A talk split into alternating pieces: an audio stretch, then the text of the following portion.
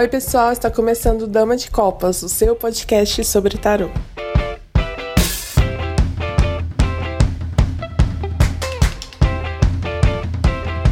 Oi, pessoal, estamos aqui mais um episódio do Dama de Copas. Eu sou Thaís Camargo. Eu sou o Manuel J. Santos. Eu sou o Júlio Soares. E eu sou a Kelma Maziero.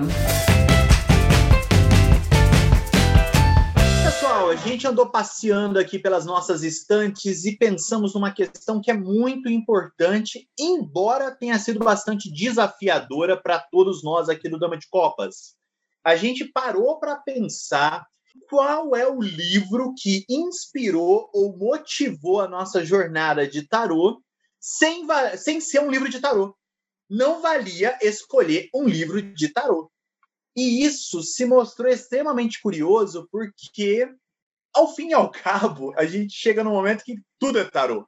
Então, na verdade, foram memórias afetivas que vieram de momentos em que nós lemos algo e isso se transformou em uma referência, em uma imagem mental, em um exemplo ou metáfora de aula, ou até mesmo de atendimento. Então, Hoje, Dama de Copas falando sobre bibliografia, mas não é uma bibliografia especificamente de tarô. Thaís, conta para mim, qual que é o teu livro favorito quando você pensa em tarô e não vale livro de tarô? Tava até falando com vocês, né? Falei assim, gente, eu tenho que parar para pensar, porque aquela coisa, né? Minha literatura fora de tarô não é nada muito convencional, por assim dizer, dizermos, né? Porque eu gosto de literatura de true crime, né? De serial killer, eu gosto de, de ler a respeito disso, e que, né, também envolve psicologia, bababá, aquelas coisas todas, mas eu gosto disso. E de ficção, né? Então eu leio Guerra dos Tronos, esses livros mesmo de ficção, de aventura. E aí eu parei para pensar, né? Falei assim, gente, mas é, isso não deixa de, de trazer um pouco para mim, de agregar um pouco na questão do tarô. Porque é aquela coisa, quando a gente, a gente estuda tarô, a gente está dentro desse universo, parece que tudo que a gente lê, tudo que a gente vê, tem relação com o tarô em algum momento, né? E aí entra naquela questão de fazer associação de personagens. Ah, eu vejo ela como uma rainha de espadas. E aí a gente destrincha um pouco, né? Entende como que aquela rainha de espadas conversa, como que ela se relaciona com os outros, o que levou ela a, to a tomar essa postura de rainha de espadas. Então, é, eu acho que traz esse, esse olhar, né? E que ajuda a gente a personificar aquele arcano e entender essas nuances que às vezes é, só a prática mostra, é, ou que às vezes só essa, essas associações, essa personificação é capaz de, de mostrar para a gente, porque é algo que a gente não vai encontrar em livros, né?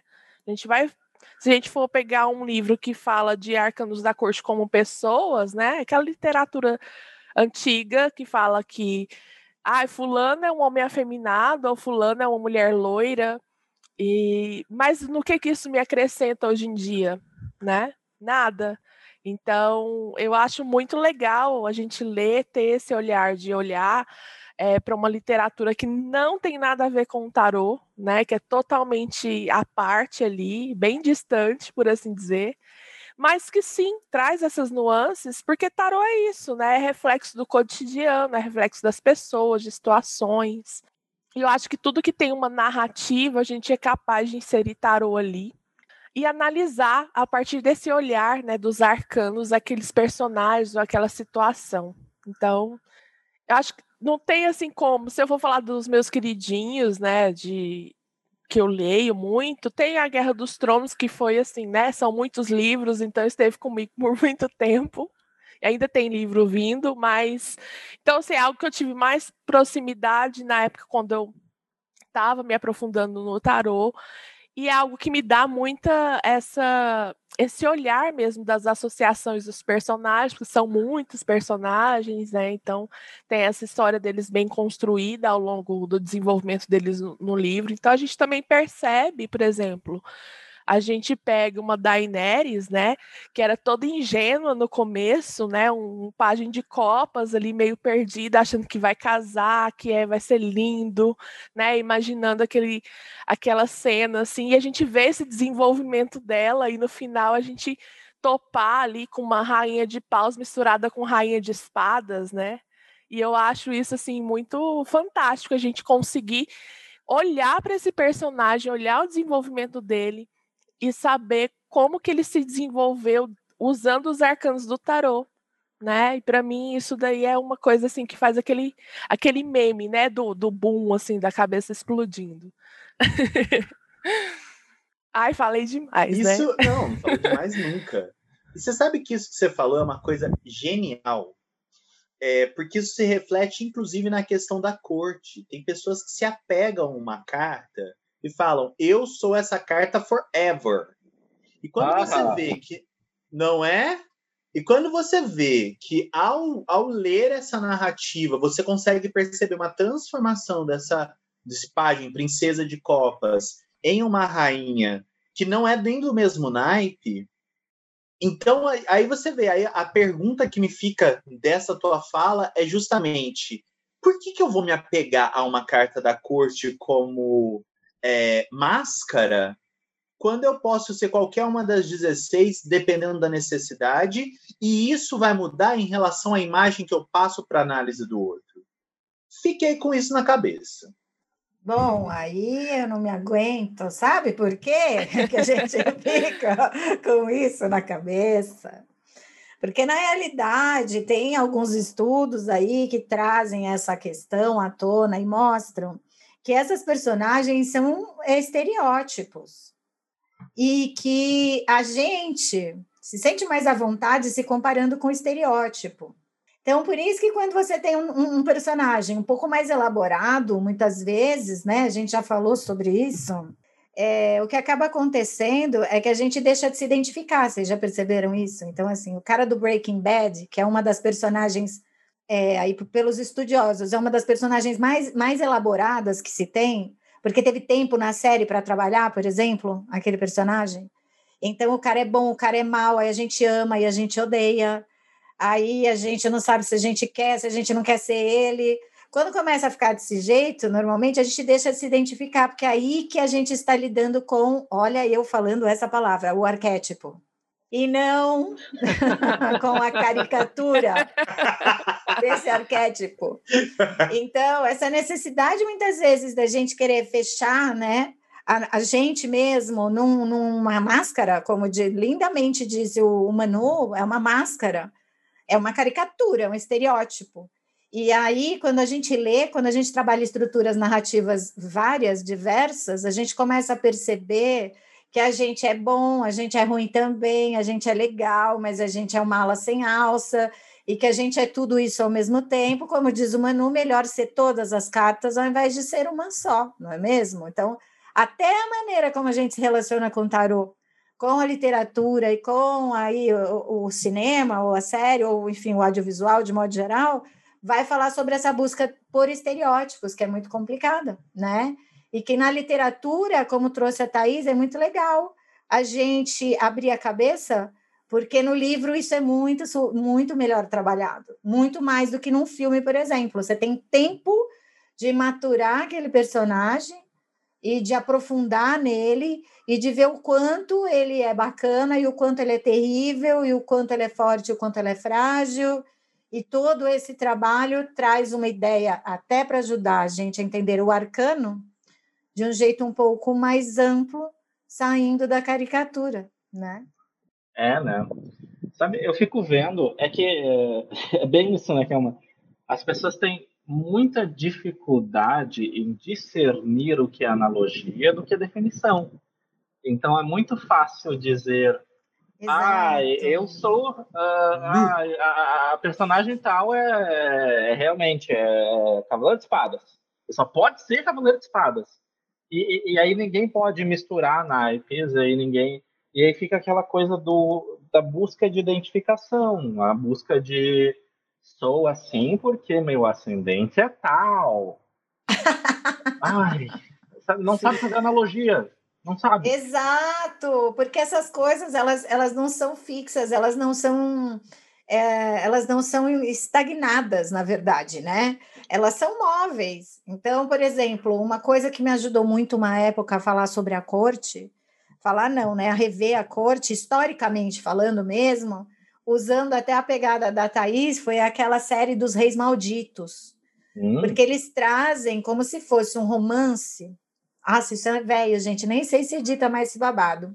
E é bem lúdico, não esperem uma literatura profunda. Porém, eles contam romanceado história dos reis europeus que tiveram real relevância. E ali você começa a associar e se associa com um, com outro, com outro, com outro. Por quê? Porque isso vai, conforme a personagem historicamente vai sendo desenvolvida, vai vendo as coisas legais que o cara fez, vai vendo as péssimas coisas que ele fez, por exemplo, você consegue lidar com a imagem, por exemplo, das figuras da corte, que não estão no nosso imaginário, não são imagens que a gente lida bem, porque isso não é realidade brasileira. Você vai falar de nobreza, de corte para o europeu, é tranquilo, faz parte da história, da memória social deles, isso faz parte do, é, da trajetória da, da, da sociedade mesmo, da cultura. A gente não tem isso. Então é importante a gente buscar isso dentro da cultura deles, entendeu? Não adianta falar que a gente está sendo eurocêntrico, assim, o tarô é, da Euro, é europeu, então a gente vai precisar então... conhecer a Europa, a literatura, por exemplo, é, europeia, para a gente até ter essa referência cultural que a gente não tem, não é mesmo? Fica difícil fazer uma metáfora sem saber a raiz da metáfora, né? Então, ah, eu não gosto da Europa, eurocêntrico, blá, blá, blá, é um prazer te dizer que você pode continuar não gostando e pode ficar de boa, mas se você não, mas você não vai conseguir produzir um conteúdo que seja relevante sem você sair da raiz para ver os galhos. Ah, eu olhei para essa carta e eu senti que eu devo retratar ela como uma libélula. Ah, você vai fazer um pôster muito legal, você vai fazer uma camiseta muito legal, às vezes até uma arte bonita, né? É, Mas... você vai ter um quadro muito legal, assim, Exato. pode pôr na parede, silcar numa camiseta.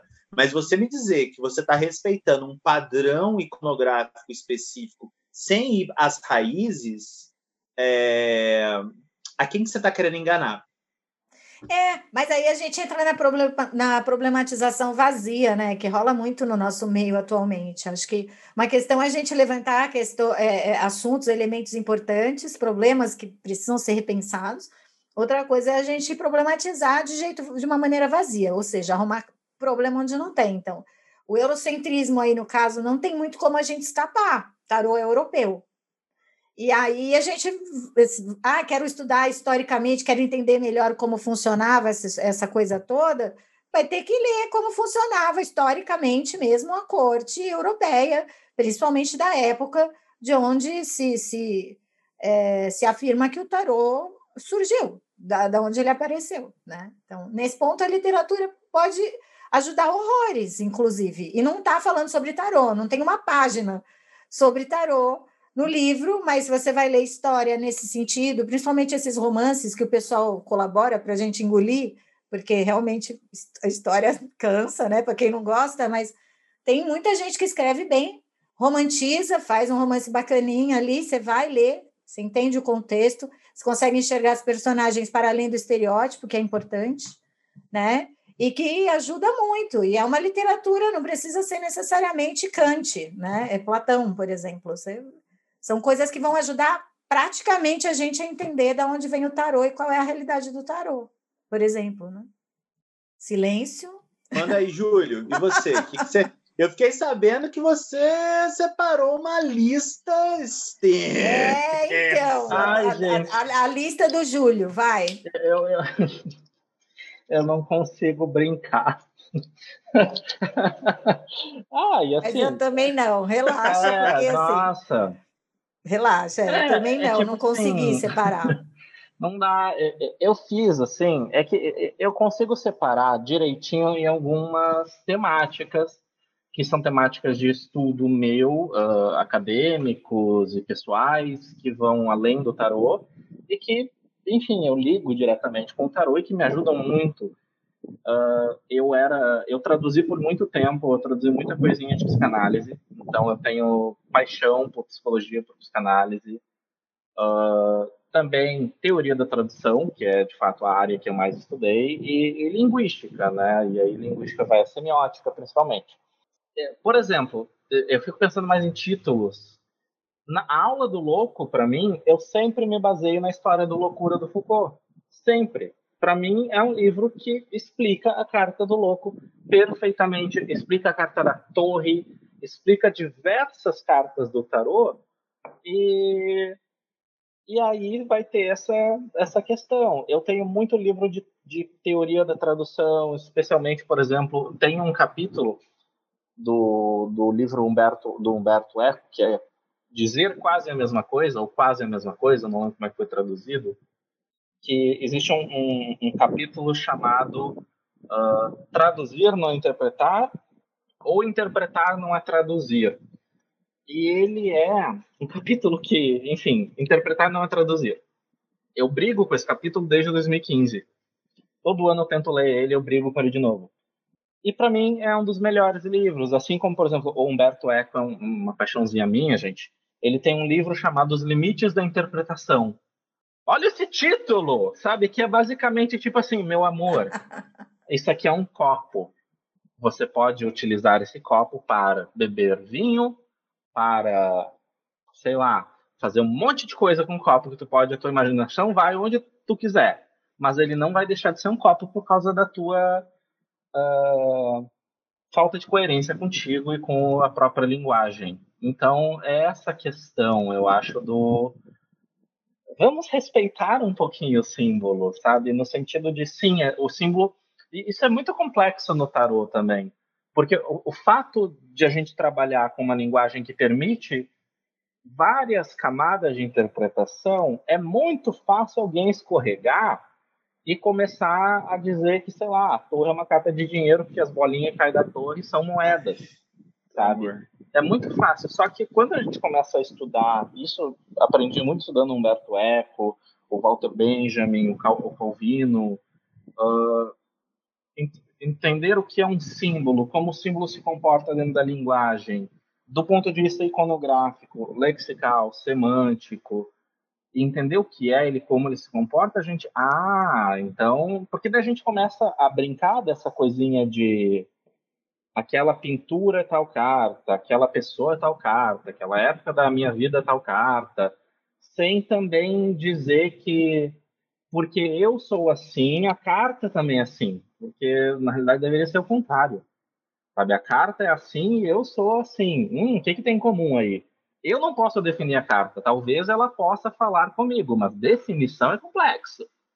Isso que você falou me lembra muito aquela cena clássica de Romeu e Julieta, na qual ele fala, né, que se a rosa se chamasse outra coisa que não rosa, se ela mudaria de perfume, mudaria de função.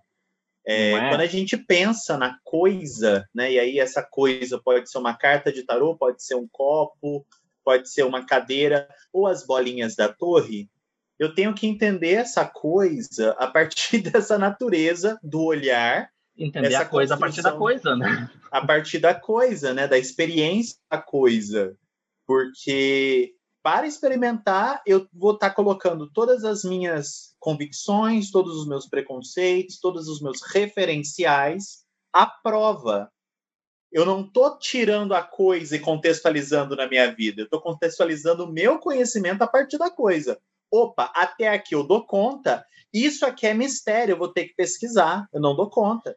Nossa, mas aí assim, né? Aí tá vendo? Transdisciplinariedade é um babado, porque assim, se você olhar essa coisa toda que está sendo colocada aqui, a gente vai para a fenomenologia da filosofia, não da psicologia, tá? Que aí são, são atividades distintas, aí são vieses diferentes, né? Recortes, enfim. A fenomenologia vai trabalhar em cima disso mesmo. Se você é consciente, se você está consciente, você está consciente de algo né? E aí sim, a Thaís vai olhar a mesma garrafa que eu estou olhando, se a gente estiver em posições diferentes, a gente vai ter perspectivas diferentes, mas a garrafa é a garrafa. Então, a partir desse entendimento fenomenológico é que a gente entende também que, é, que tudo na vida, aí assim, Saturno não falando, mas tudo na vida tem limite. tá? Saturno não, não é? Não dá para as bolinhas serem moedas caindo e isso a gente distorcer e acochambrar a ponto de isso virar dinheiro. Porque aí você já não está mais olhando a garrafa. Aí você está virado para a garrafa de olho fechado, pensando em outra garrafa. Aí você já está olhando para aquela né? garrafa PET, imaginando em fazer uma cortina. Exato. É, aquela cortina elegante que você vai colocar na sua sala de garrafa PET. Exato. E aí, usando essa, essa, esse entendimento, por exemplo, quando, eu, quando me indicaram, falaram, vai ver fenomenologia que eu acho que você vai gostar, porque eu tinha o discurso, mas não fazia a menor ideia nenhum, não tinha estrutura nenhuma naquele discurso. É, e eu fui olhar. Para mim, por exemplo, essa relação com o tarô foi muito feliz. Eu apresentei isso, inclusive, em congresso, é, já falei sobre isso em evento, que é justamente o entendimento de que o símbolo nunca vai ser o contrário dele mesmo, mas ao mesmo tempo existem isso. formas diferentes de se olhar. Então, assim, a gente tem que ter essa noção de, de limites e possibilidades para a gente poder trabalhar em cima disso. Senão a gente perde a noção e fala que as bolinhas são são dinheiro. Nossa, eu, eu Moeda não tinha caindo do céu. Eu vou, é, vai demorar para eu digerir isso. É, eu, eu, eu, não, nunca, é, nunca, é nunca mais consegui esquecer. É traumático. É traumático. É traumático. Então, por é exemplo, é fenomenologia é... aí vai ajudar a gente a entender, por exemplo, se a pessoa tiver estômago, porque Russell não é delícia, a Heidegger tem toda a questão antissemita, e aí depois a gente vai para os caras que viajaram em cima disso, vai entrar Merleau-Ponty, vai entrar outros. Tem que gostar. Não gosta disso, não tem problema, mas assim, fenomenologia é um viés que dá para ser estudado. A história, como eu falei, mesmo que seja romantizada, dá para a gente estudar também. A filosofia mais contemporânea, até o Luc Ferry, por exemplo, que é um cara que traduz a filosofia de um jeito agradável, também rola. Sociologia também rola. Então, assim, é, eu acho que hoje é o que a Thais falou. Eu acho, de verdade, que ler alguma coisa e não associar a tarô, para mim, é difícil. Eu, inclusive, os artigos que eu escrevo, eu uso autores totalmente fora do tarô. Eu uso uma outra base do tarô como, como informação, né? Que normalmente eu uso o Ney Naif ou autores é, correlatos, mas normalmente o Ney Naif por conta da, da confiabilidade mesmo. Mas se eu vou escrever um artigo, eu vou escrever sobre é, junto com o livro de comunicação, onde nesse livro a pessoa vai explicar como se dá o processo comunicacional, entendeu? Em determinado momento. Isso também a gente usa no tarô, porque consulta é comunicação. Né? Até o trabalho de análise de símbolo é um trabalho comunicacional, de certa maneira, é uma relação, né? É, porque comunicar é tornar comum. Então, isso faz parte do que a gente faz. Quer dizer, grande parte dessas coisas que a gente estuda, a gente pode aplicar. A questão é o quanto a gente tem noção dos limites dos arcanos, das possibilidades, para a gente não achar que as bolinhas são dinheiro. Sigo traumatizado. E você sabe que isso que você me fala faz eu pensar na minha própria bibliografia. Porque, assim, quando eu parei para pensar nessa questão, eu pensei que, assim, a base de qualquer trabalho meu, seja de história, seja de linguística, seja de literatura, os meus artigos todos, as minhas aulas, são baseadas em dicionários. Então, eu vou trabalhar com um dicionário lexical, né? vou trabalhar com um dicionário português, um inglês português, um francês português, dependendo do que eu estiver lidando. É, e isso fica muito claro num trabalho que não tem a ver com tarô, mas que eu e o Júlio realizamos juntos. Ah, o livro que a gente trabalhou juntos, a gente tinha que trabalhar conceito, tinha que tornar o abstrato adivinhatório. Né? Uma palavra traduzida errada ia trazer um resultado equivocado.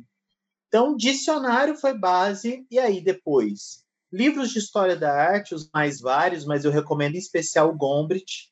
Gombrich é tipo Bíblia da história da arte em qualquer universidade boa. Um, eu recomendo o Dicionário do Chevalier, que está numa nova edição atualmente. É, por quê? Porque ali você vai ter pensadores de, a, das mais diversas áreas se dispondo a falar sobre os mais diversos temas de suas habilidades e você não é obrigado a ser especialista em nada, você está se informando. Então, se eu quero saber sobre o Loki, eu vou lá no Foucault e ler a história da loucura, como o Júlio mostrou, bacana. Vai no dicionário, vê a palavra louco e depois você me fala que eu, é o grande iniciado e que eu quero ser um louco para o resto da vida. Então, assim, tem certas frases que você escuta soltas no mundo que são de pessoas que pegam a carta descontextualizada e esquece que as palavras têm poder. E quando eu falo poder, não é só o poder mágico, mas o poder de expressar uma ideia, inclusive um preconceito ou um estigma. E o louco permanece sendo um estigma. Você pode se querer ser o louco do tarô, mas eu quero ver você querer ir para o hospício. Então, quando Toma. você usa. Idem o diabo, né? Idem é. o diabo, não é mesmo? E, a, e, a, e, viver na marginalidade, né? Contextualizar hoje, então. Sim. Vai ser o louco lá. Ama o louco, mas não fala, não dá, não fala com mendigo, não, não existe mendigo no mundo dela, sabe? Exato. Não, não existe mendigo, mas ama o louco. Sim, sim. Então, que louco é esse, né? Qual que, qual que é o lugar que esse louco ocupa? É, qual que é a ideia de você é, buscar o eremita se você não consegue parar de tirar selfie? Como que você consegue se identificar com uma ah. carta que é avessa ao seu hábito e ao seu comportamento? Sim. Então, o dicionário, para mim, ele serve justamente nesse lugar de eu falar: olha, igual com uma criança, eu estou começando a usar um baralho novo, seja ele qual for, eu tô que nem uma criança, deixa eu ver o que, que essa carta diz. Ah, essa aqui fala louco, então é louco. Essa aqui fala morte, então não é transformação, é morte. Então eu tenho que entender o que, que significa morte. Ah, mas pode ser morte física? Não sei. A carta chama morte, não chama morte física. Eu vou ter que entender a, o amplo espectro da palavra morte, que inclui morte física, para eu saber que nem sempre é morte física, porque a carta só chama morte. Não está escrito ali Exato. morte física, não está escrito ali presunto, não está escrito ali cadáver. Está escrito é, morte. Aí que tá, né? Muito é, super providencial isso, porque a gente está numa época que, segundo consta, nem é tão recente assim, segundo aí a, a, agora a pesquisa não, né? O pouco que eu estou conhecendo sobre literatura russa, isso já vem desde o século XIX, na verdade, então é um pouco assustador, mas ser humano está perdendo a capacidade de simbolizar. Então, a gente entra num, numa, numa fase onde é isso que você falou, Manu. Então, vai ter que estar tá escrito na carta, e aí a gente vai sair do tarô, a gente vai fazer outro oráculo, onde a carta já vem com o nome do que ela significa. Oráculo Sim. de frases. Exato, ex né? É porque... E mesmo que a gente faça isso, porque o baralho comum é isso. São palavras que a gente tem que contextualizar. Temos que contextualizar. Contextualizar, não Jesus Cristo. Só... Não, não tem como você pular o simbólico, mesmo não que dá. seja a sua capacidade de simbolizar a situação, de metaforizar a situação. É aquela coisa que a gente a aprende na segunda série, no, né? No, tipo, aprende após o pré. Não, você primeiro aprende as letras, depois as sílabas, depois as frases. Você tem que aprender a juntar palavras.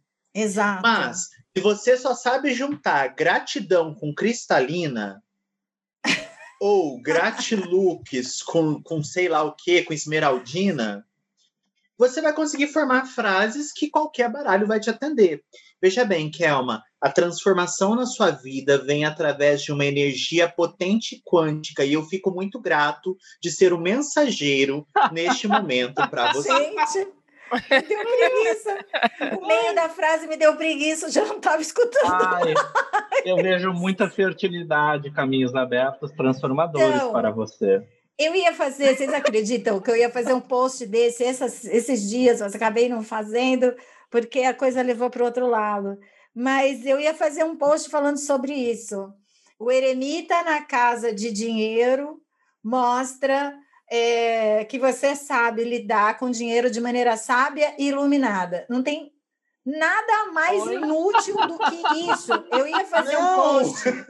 Eu ia fazer um post falando sobre Não. isso. Pelo amor de Deus, contextualizem, porque a pessoa aprende que o Eremita é Sabedoria, ela faz lá o curso do marketing digital imediato, fique, ganhe 20 mil reais por mês, dá seis conto no curso esperando receber 20 mil e não vai receber nem rapau, ou recebe uma vez, depois não recebe mais, mas a pessoa vai lá e faz esse tipo de leitura, que é uma leitura rasa que não permite para o cliente simbolizar, porque a questão não é só a gente a gente tem que abrir o cenário para o cliente simbolizar o que ele está vivendo, porque é o simbólico que ajuda a gente a transcender os problemas da vida. Por favor, repete essa frase, porque eu, eu tô inacreditando. Eu, tô, eremita, eu tô desacreditando. Mas é verdade, porque aí você aprende com o eremita sabedoria e iluminação, e aí ele sai no dinheiro. E a criatura não faz a menor ideia do que fazer com aquela informação. Porque o que é o eremita no dinheiro? Significa que você está lidando com a sua vida financeira de maneira sábia e iluminada. O que, que isso Gratidão, representa? Irmã. Exato, assim. Gratidão. Ufas, porque, na verdade, se a gente for na prática oracular ali mais ferrenha, né, mais casca grossa, a gente sabe que o eremita está longe de ser o uso sábio de dinheiro, porque a, a fluidez ali não acontece. Então, o trabalho de simbolizar vai ser outro. Uhum. Como é que se lida com processos financeiros longos que oferecem obstáculos, onde você não, assim, a sua programação não vai chegar no tempo imaginado? Como é que você vai fazer com isso? É um trabalho totalmente avesso a esse. Sim. Então, é complicadíssimo quando a gente está falando dessa, dessa dificuldade de simbolizar, que aí tem um monte de autor que ajuda a gente a pensar isso, inclusive o povo da filosofia do imaginário que ajuda a gente a recuperar a capacidade de simbolizar sem viajar na maionese. E é, é porque e isso que você falou é bem aquela coisa, né? Que, que você fala muito. Eu até fiz um post recente falando do imperador, né? Que é a questão dos estereótipos. Então, a gente pega uma palavra, né? Igual lá, sabedoria pro eremita, coloco nele lá carimbo na testa, né? Pá, sabedoria. E aí eu vou ler aquilo dali para qualquer coisa. Então, vou falar Isso. de financeiro, é sabedoria. Se eu vou falar de sentimento, ah, ele te ama com sabedoria. Isso. Se eu vou falar. ele é sábio, que? Sim. e aí e Gente, o pessoal é, é, reproduz esse tipo de discurso em toda leitura, independente de contexto, independente de, de, de área da vida da pessoa. E, gente, não é assim. E aí é o que eu volto a falar, o que eu comentei no começo. É, literatura. Ah, não gosto de ler. Leia, porque isso vai ajudar você a ver. Por exemplo, ler um. Agora eu não estou na cabeça de nenhum personagem que possa ser um eremita. Uh, Diógenes. Mas... Diógenes. tipo... Até, vou citar Paulo Coelho, né? Até no, no livro da Brida, lá que ela conhece aquele Sim! Sim, eu já tô aqui pulando 5 metros de altura. Nossa, gente, Sim. eu não lembro o nome, que horror. Eu, eu não lembro ele não tem nome. O ah, personagem é? não tem nome. É ah, só um ótimo, é para mim ele, então. não lembro o nome de ninguém. Então, ali a gente tem uma personificação do eremita. E aí, para e pensa, como que essa pessoa age, onde que ela vive, ela tem dinheiro, não tem, como que ela lida com essa questão material, porque aí a gente expande essa visão e sai desses conceitos que não determinam, que não são determinantes de arcano, que são rasos, que, que não agregam em nada, e que você vai ficar naquela, naquela, naquela superfície rasa o resto da vida sabe? Então isso ajuda sim. E vamos parar também de problematização, gente. Eu fiz o post do, do, do Imperador porque surgiu essa discussão de uma das alunas que trouxe para mim. Ah, porque eu vi fulano falando, é, fulano falando que Imperador não ama. Gente, vamos parar para pensar. Ele pode amar alguém? Pode, mas ele não vai expressar afeto, não vai ser romântico, não é carinhoso, não é isso, não é aquilo. Discorri tudo isso no texto, o pessoal problematiza. Ah, a gente não pode romantizar é, relações abusivas e machistas. Eu falei, gente, eu não estou romantizando, eu não estou falando que, que é, é, a questão da gente olhar para a carta sem é, julgamento né, pessoal. A questão é essa, é a gente saber sempre o limite é conhecer esse limite, é não ter medo desse limite.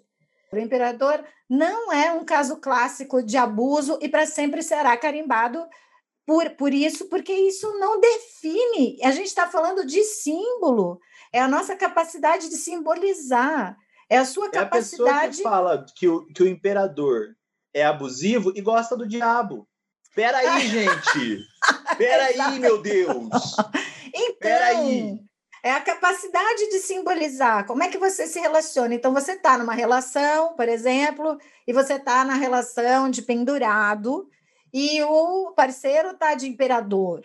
Temos aí uma relação complexa, sem dúvida nenhuma, temos aí uma relação que precisa ser avaliada, mas daí eu falar que ele é um abusador ou um machista, por exemplo, é, aí eu tô aí eu tô fazendo a mesma coisa que um abusador faria. Eu estou fazendo a mesma coisa, eu estou julgando uma pessoa, estou cancelando uma pessoa. A gente está sem noção ultimamente do que é esse apagamento. Isso, isso às vezes destrói uma pessoa por dentro. Estamos no meio de uma pandemia, está todo mundo na rede social. Você vai cancelar a pessoa, a pessoa vai ficar sem vida. São coisas que a gente precisa pensar. Falta de capacidade de simbolizar. Aliás, o tarô é. Vou falar uma palavra, é foda por isso. Porque ele permite que a gente simbolize de novo, ele permite que a gente olhe para a carta e diga: nossa, meu namorado é, ele tá exatamente assim. E em cima desse símbolo, essa pessoa vai conseguir enxergar mil nuances para trabalhar aquela situação que para ela até ontem não tinha uma solução. Então a gente não está aqui para fechar, a gente está aqui para abrir, a gente não está aqui para etiquetar, a gente está aqui para expandir. É para isso que serve a leitura simbólica. Senão a gente põe o um nome na carta, gente. E beleza, a gente não precisa mais se dar o trabalho, não é mesmo? Exatamente. E aí entra naquela coisa, né? A gente etiqueta, estereotipa e entra na mesmice, como eu falei, fica ali no raso e nunca muda o discurso. Então, se você percebe nas suas leituras, se você está sempre reproduzindo o mesmo discurso, Hum, acho que é hora de parar e pensar onde que eu que eu tô é, tendo dificuldade para aprofundar, onde que eu tô me limitando, porque é, se a vezes... sua papisa, se a sua papisa usa dinheiro com conhecimento, com intuição. A gente, é, a gente precisa rever isso, vamos, mas com calma, porque a gente supera. A gente supera. dá a mão a aqui. Gente, é, a gente dá a mão, a gente supera isso e a gente consegue trabalhar isso melhor. Então, percebam que tudo isso está dentro do tema que é tudo que a gente lê fora tarô. Porque Exato. tarô fala da vida, minha gente. Tarô fala da vida do cotidiano, da nossa realidade, das mazelas da vida, do, do bom, do ruim, do médio, do não sei. Então, se a gente não lê sobre a vida, sobre a morte, sobre a liberdade, sobre o destino. Se a gente não vai buscar esse tipo de informação e se a gente não busca esses links, o tarô vai ficar cada vez mais descontextualizado. Recentemente, do ano passado para cá, eu pesquisando mais a fundo o Viktor Frankl, teve um encontro específico da, do grupo de pesquisa que eu quase não falei, porque eu tava, eu entrei em choque ouvindo as pessoas falarem sobre o que é a liberdade sem responsabilidade. E eu falando, gente, é o enamorados. Óbvio que eu não vou misturar as bolas, não vou parar a reunião e falar, gente, pera que eu vou pegar uma carta de tarô, porque não era o caso. Mas aquilo rendeu, rendeu um tanto para mim, abriu tantos outros livros que eu pude ler, ontem, inclusive, que eu compartilhei, que é aquela frase do John Locke, onde ele fala isso, né? Ah, não existe liberdade sem lei. Quando você começa a entender o papel da liberdade com a responsabilidade, o que o livre-arbítrio implica e a questão da maturidade, você, o, o Enamorados vai ganhando um tamanho na sua vida, vai ganhando um. Que é assim, muitas vezes é assim que a gente consegue aumentar a capacidade de simbolizar. Então, não fecha tanto nessa coisa de uma palavrinha só, um, um livro só, uma coisa só. É, acho que a ideia, como eu falei, é expandir, porque a gente Pegando tem muita coisa para aprender. Kelma, é, e também ler coisas que estão fora da nossa zona de conforto, que nos incomodem, coisas que nos agridam. Total, total. Porque nessa hora, assim, À medida em que a gente lê, obviamente, a gente vai construir uma constelação, uma biblioteca. É, quem me conhece sabe que qualquer coisa que o Neil Gaiman publicar eu vou ler, inclusive bula de remédio. Então, assim, eu sou devoto, já transcendi o nível de fã há muito tempo desse cara. Eu acompanho tudo que ele faz, porque ele escreve, ele me toca. Só que aqui eu tô na minha zona de conforto. Porque se eu me identifico tanto com Neil Gaiman, se você ler Neil Gaiman, você vai lembrar de mim. Cria-se um, uma relação de identificação muito forte. E se eu tô nessa relação de identificação e eu tô buscando no tarô a capacidade de entender o lugar do outro, eu tenho que sair desse lugar de conforto e encontrar uma literatura que me agrida, uma literatura que me ofenda, uma literatura que toque em pontos que eu não consigo lidar com facilidade. Então tem coisas que eu estou buscando para melhorar como cartomante que eu não estou pronto. Né? Então tem temas que eu não estou pronto, tem situações que eu não estou pronto, e tem temas que vêm ao meu encontro por conta de uma leitura. Eu chego numa leitura, aquele tema é tão agressivo a mim que eu preciso pesquisar sobre ele, eu preciso ir atrás dele, eu preciso enfrentá-lo, eu preciso transformar ele em algo que seja do tamanho de uma noz, para eu conseguir dormir. Então, esse incômodo intelectual é necessário. Se a gente fica só lendo livros de tarô, a gente não cria o incômodo, porque os livros de tarô são única e exclusivamente as experiências de seus autores. É aquilo que o autor conseguiu fazer. Se você lê um autor que é espetacular, ele ainda é só um autor. Você vai ter que ler outros para você chegar a, a, ter a sua própria voz, a ter a sua própria linguagem. E quando você tiver essa linguagem, vai ser pouco, porque a vida é muito mais ampla. E só na medida em que você consegue enxergar a vida, você consegue enxergar o baralho. Então, a sacerdotisa vai deixar de ser intuição financeira e você vai começar a pensar em todos os processos que envolvem o segredo o mistério, a poupança. E aí a gente começa a falar em áreas aonde a natureza da, da papisa e o comportamento financeiro se imbricam, se tocam, mas não se misturam. Exatamente. Então leiam, pessoas, leiam. Se quiser ler Turma da Mônica, lê, não tem, não tem, Super não tem essa. Não tem. Se quiser ler Sócrates, lê. Sócrates não dá, não escreveu, mas enfim, lê Platão, que a gente tem uma ideia. É, se quiser ler é, é, romance, leia. A questão é muito mais ampliar o repertório, porque se o tarô fala da vida, a gente tem que ser, em primeiro lugar, amante da vida. Né? E, e, no segundo lugar, aí a gente tem que amar estudar essa vida. E aí, por onde você vai querer estudar, aí já é do seu, do, do, do seu, da sua escolha. O importante é só não ir contra o estudo e contra o repertório, porque você não se sente apto ou apta a isso, ou porque você não gosta, então você vai, é, você vai defender o não estudo e o não conhecimento, porque aí, de certa maneira, você está dando exige, um tiro no próprio pé. A paixão exige estranhamento.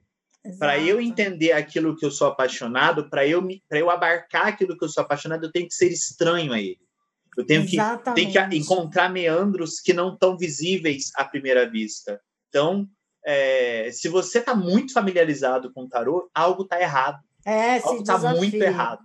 Exatamente. Sim. Pois é. E, e ó, vou deixar uma frase para vocês que eu li ontem. E é assim, que é, o triste não é mudar de ideia, o triste é não ter ideias para mudar. Então a gente está falando muito dessa questão de aprofundar, de mudar, de sair um pouco desses estereótipos, de buscar é, informações fora né, da literatura de tarô, para abrir um pouco a cabeça. Então, é isso, gente. A gente vai mudar de ideia, a gente vai ver que está errando ou falhando em alguns pontos, ou que está acertando, está caminhando certinho em outros. E isso faz parte. A gente vive falando aqui que a gente muda de ideia constantemente, que a gente fala hoje, amanhã a gente pode estar fazendo diferente. E é isso, é isso que faz a gente um bom profissional, é isso que agrega nos estudos. Bem, se vocês gostaram, é, comentem nas nossas redes sociais. A gente está no Instagram, arroba dama.decopas. Digam o que vocês pensaram, o que, que isso tocou. Se houve estranhamento e se houve incômodo, também fizemos nosso papel porque você vai ter que elaborar argumentos e isso é crescimento. E se você se sentiu confortável e acha que a gente pode expandir esse tema, vale também um comentário, isso vai ser super bem-vindo, porque nós lemos tudo que vocês mandam, nós ouvimos tudo que vocês gravam e a gente se organiza para poder oferecer o melhor em termos de diálogo, de debate, de fundamentação, a partir dos desejos que vocês ouvintes nos apresentam. Sim, e lembrando que o nosso Instagram é dama.decopas e a gente tem, tem também um e-mail que é dama de copas podcast, tudo juntinho, gmail.com. E eu vou deixar nos stories né, semana uma imagem para vocês salvarem lá e compartilhar nos seus stories também com um livro que você leu, que você gostou, que não é sobre tarô e que você viu que agregou de fato em algo. Pega lá a imagem, compartilha nos seus stories, marca o arroba do Dama, que eu vou compartilhar todo mundo lá no nosso Instagram, para a gente também levar esses títulos para outras pessoas que têm interesse em ler e também né, agregar algo aí nos estudos. Então é isso, pessoal. É, muito obrigada por quem ficou aqui até o finalzinho com a gente. Espero vocês semana que vem. Um beijo literário, ó. Vou roubar a Beijos literários. Beijos bibliográficos. ai, ai.